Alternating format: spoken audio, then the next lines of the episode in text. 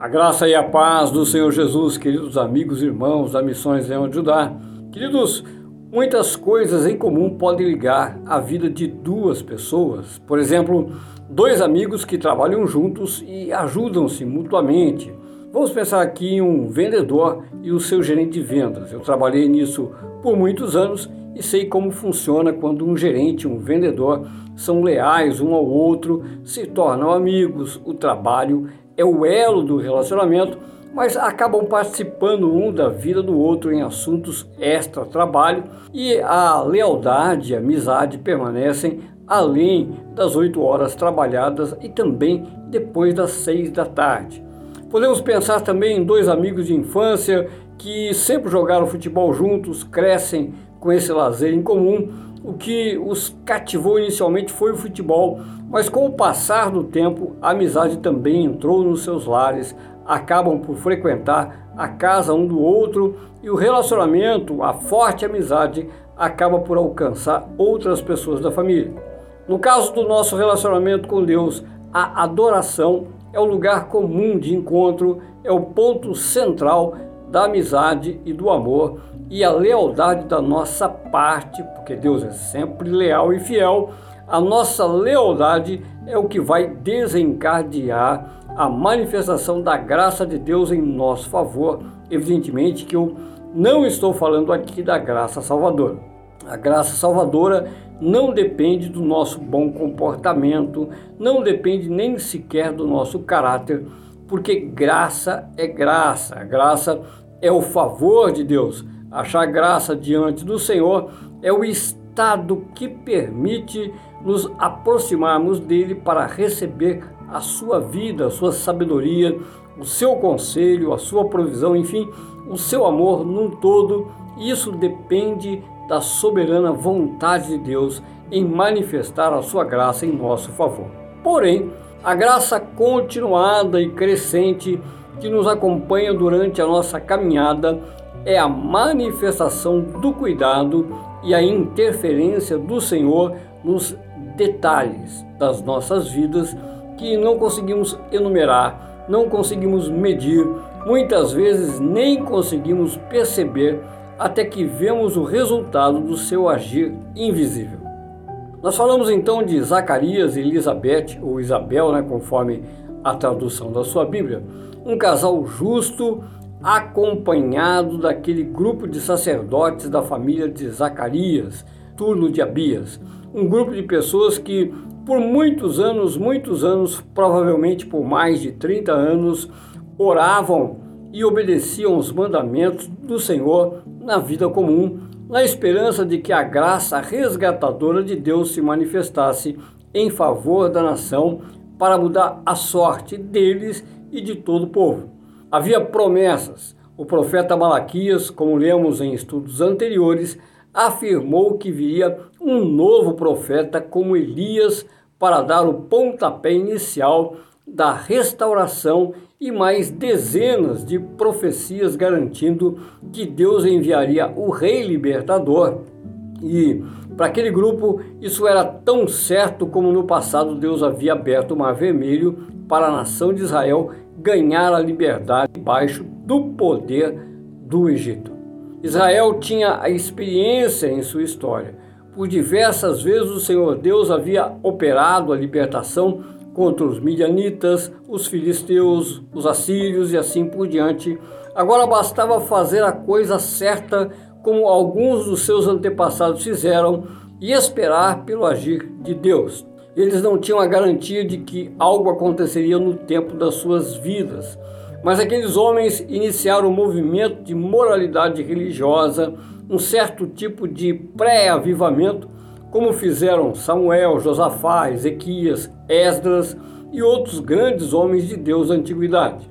Aproximadamente 30 anos adorando a Deus de coração reto e vamos ver o resultado dessa iniciativa de fé nesse capítulo 1 de Lucas, a partir do versículo 11 até o versículo 20. E eis que lhe apareceu um anjo do Senhor em pé à direita do altar do incenso. Vendo, Zacarias turbou-se e apoderou-se dele o temor. Disse-lhe, porém, o anjo: Zacarias, não temas, porque a tua oração foi ouvida, e Elizabeth, tua mulher, te dará à luz um filho, a quem darás o nome de João. Em ti haverá prazer e alegria, e muitos se regozijarão com o seu nascimento, pois ele será grande diante do Senhor. Não beberá vinho nem bebida forte, e será cheio do Espírito Santo já do ventre materno. E converterá muitos dos filhos de Israel ao Senhor, seu Deus, e irá diante do Senhor no espírito e poder de Elias para converter o coração dos pais aos filhos, converter os desobedientes à prudência dos justos e habilitar para o Senhor um povo preparado. Então perguntou Zacarias ao anjo: Como saberei isso? Pois eu sou velho e minha mulher avançada em dias. Respondeu-lhe o anjo: Eu sou Gabriel, que assisto diante de Deus e fui enviado para falar-te e trazer-te essas boas novas. Todavia, ficarás mudo e não poderás falar até o dia em que estas coisas venham a realizar-se, porquanto não acreditaste nas minhas palavras, as quais a seu tempo se cumprirão. Amados, quando estamos familiarizados com o aspecto profético da palavra de Deus, nós sabemos que os nomes e os números são muito importantes para uma melhor interpretação do contexto de cada passagem bíblica. Para começar, os 400 anos de espera traz o número 4 e 4, 40, 400 normalmente significam um período de provação e depois de cumprida a prova, Deus se manifesta com a sua graça.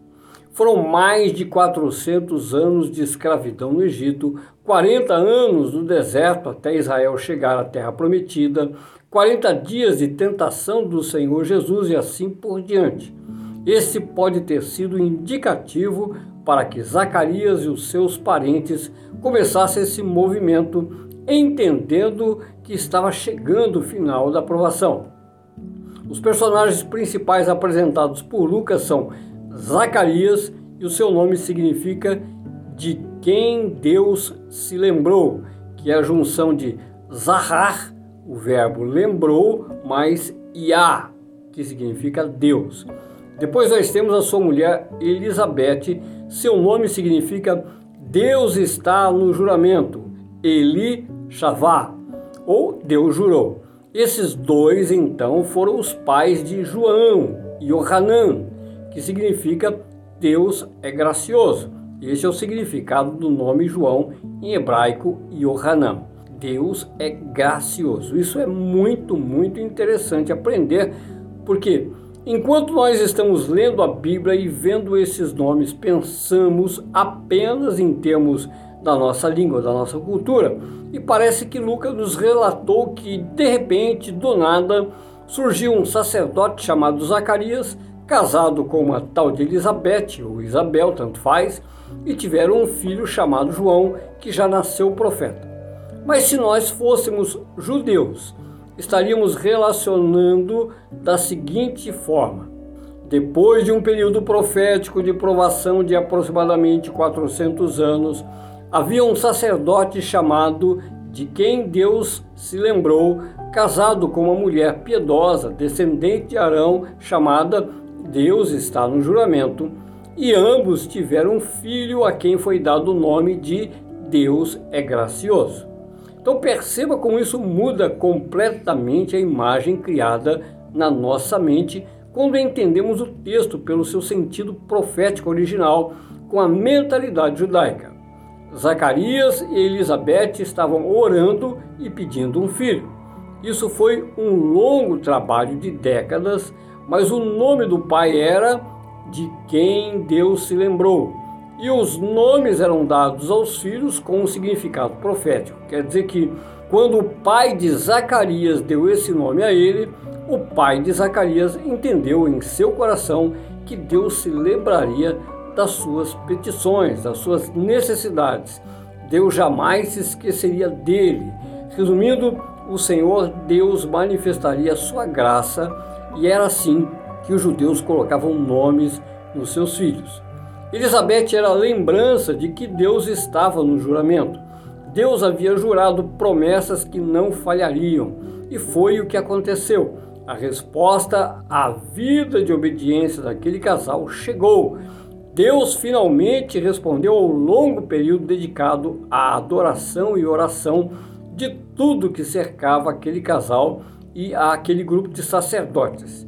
E depois de 400 anos, chegou a hora de mudar a história. Zacarias, de quem Deus se lembrou, entrou no santuário onde estava o altar de ouro, onde se colocava o incenso, um lugar designado somente para alguém de muita honra, e Lucas disse que Zacarias foi designado por sorte. E sorte, na Bíblia, também não é o que culturalmente entendemos como uma obra do acaso, uma barra de ouro que caiu de um caminhão nas nossas mãos. A sorte, de acordo com a Bíblia, é um sorteio que os judeus tinham a convicção de que Deus ia fazer a escolha. Deus ia tirar o papelzinho, ia rolar o dado, aquela escolha não dependeria dos homens nós vemos isso acontecendo no caso da escolha do apóstolo Matias, em Atos Apóstolos, capítulo 1, em Josué, capítulo 7, a indicação de que Acã havia pecado contra Deus e outras passagens. Então, Zacarias foi lembrado e a sorte caiu sobre o seu nome naquela noite. Ele entrou no santuário e recebeu a visita de um anjo, e não foi qualquer anjo, foi o arcanjo Gabriel, o secretário de Estado de Deus. Gabriel já havia aparecido para Daniel, os capítulos 8 e 9 do livro de Daniel, e nesse mesmo capítulo, primeiro de Lucas, o arcanjo Gabriel foi enviado também à casa de Maria, a mãe do Senhor Jesus. Ao ver o anjo Gabriel, Zacarias turbou-se, ficou apavorado, do grego tarassó, em pânico.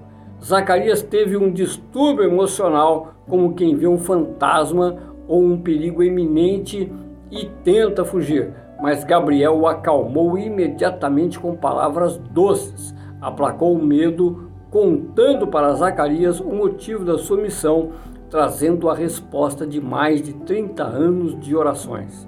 Finalmente, havia chegado a resposta do céu. Deus lembrou-se de Zacarias e o anjo Gabriel era o mensageiro da sua vitória, e a vitória de Zacarias já veio com um nome procedente do céu. Estava registrada a certidão de nascimento do seu filho com o nome de João. Deus é gracioso. O Senhor mesmo escolheu o nome do menino, uma garantia de que a vitória de Zacarias era de grande monta. Zacarias havia achado graça aos olhos de Deus e o que ele recebia como resposta das suas orações, da sua adoração como sacerdote dentro do templo e da sua vida de obediência no templo e fora do templo, lugar comum em seus relacionamentos contínuos com o seu Deus, trouxe a manifestação da promessa da graça continuada sobre a sua vida. Isso já seria o ápice da sua história, mas o anjo Gabriel continuou acumulando elementos de graça de Deus como resposta da sua vida de fidelidade à palavra de Deus. Vamos ler novamente os versículos 14 e 15 e relembrar as qualidades, os adjetivos que o anjo Gabriel citou sobre a pessoa de João Batista. Em ti haverá prazer e alegria, e muitos se regozijarão com o seu nascimento, pois ele será grande diante do Senhor. Não beberá vinho, nem bebida forte, será cheio do Espírito Santo, já do ventre materno. Queridos, o arcanjo Gabriel trouxe uma profecia completa sobre a vida do filho que lhe ia nascer, e a sua esposa ainda nem estava grávida. Zacarias estava prestes a deixar o serviço do templo, ia para sua casa nas regiões montanhosas da Judéia, era um casal de idosos fora da idade de ter filhos. Zacarias deitaria com a sua mulher para manter relação sexual e Gabriel estava contando antecipadamente, profetizando quem seria o seu filho, os dias de alegria e prazer que Zacarias teria com seu filho João.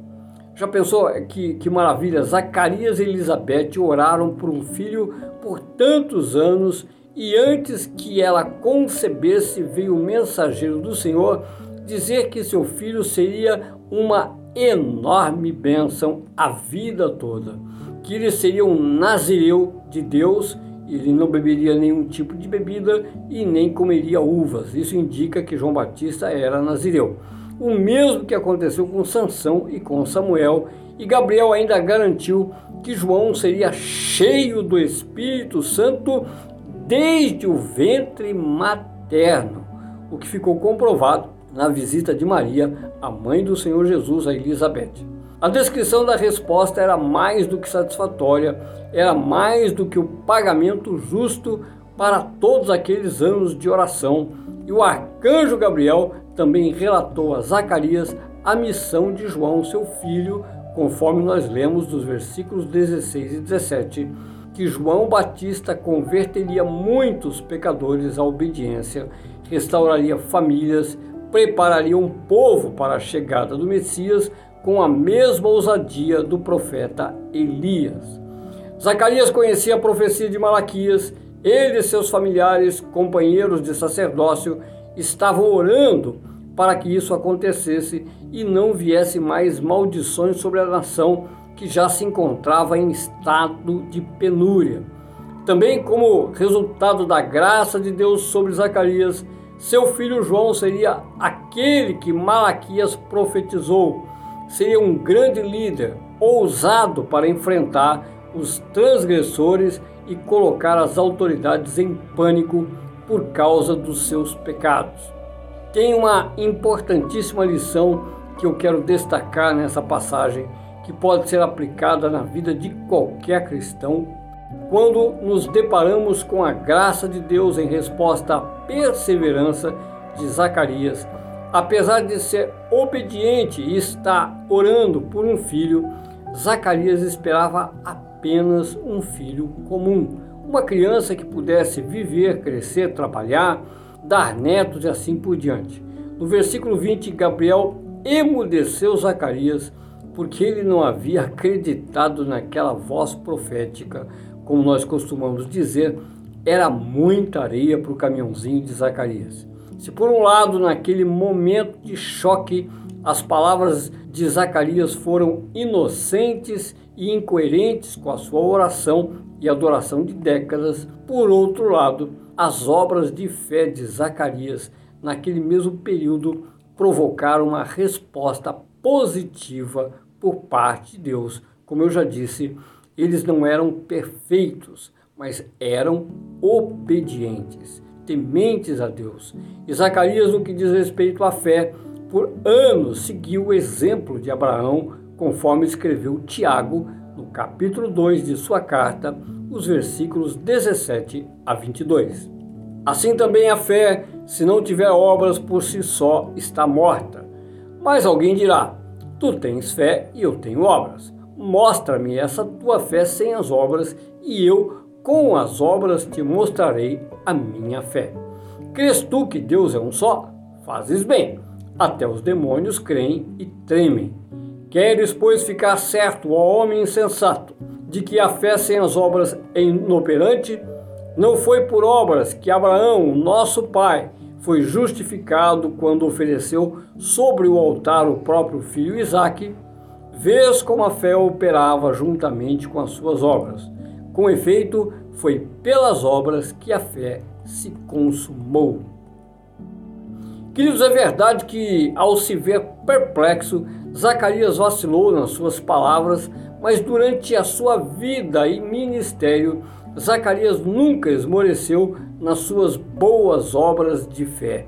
Ele orou e adorou por mais de 30 anos, perseverando, não sabendo como nem quando o Senhor responderia à sua fé. E foi a sua confiança na fidelidade de Deus que provocou a resposta positiva em seu favor, dando a ele muito mais do que ele pediu ou pensou. Com essa lição, nós aprendemos que mais importante do que ficar falando para todo mundo que cremos em Deus, cremos na sua bondade e em seu poder, o melhor é mostrar com atitudes dirigidas a Ele, ao Senhor, com oração e perfeita adoração, que confiamos na Sua graça e misericórdia para atender aos nossos anseios. Sua mulher Elizabeth ficou também imensamente satisfeita com a graça de Deus. Vamos ver os versículos 24 e 25. Passados esses dias, Elizabeth, sua mulher, concebeu e ocultou-se por cinco meses, dizendo: Assim me fez o Senhor, contemplando-me para anular o meu opróbrio perante os homens. Queridos, esse é um assunto bastante conhecido de todos o quanto era vergonhoso a esterilidade para uma mulher dos tempos bíblicos e aquele casal de adoradores foi amplamente contemplado pela graça de Deus por um comportamento perseverante de fé no caráter imutável do Senhor. Zacarias e Elizabeth viveram confiando num padrão dado por Deus de como se deve viver e adorar o padrão da palavra de Deus que não pode negar-se a si mesmo por causa do seu caráter imutável, repleto de graça e misericórdia, sempre disposto a abençoar a todos que se aproximam dele por fé. Creia nessa verdade e fique com um forte abraço em nome de Jesus.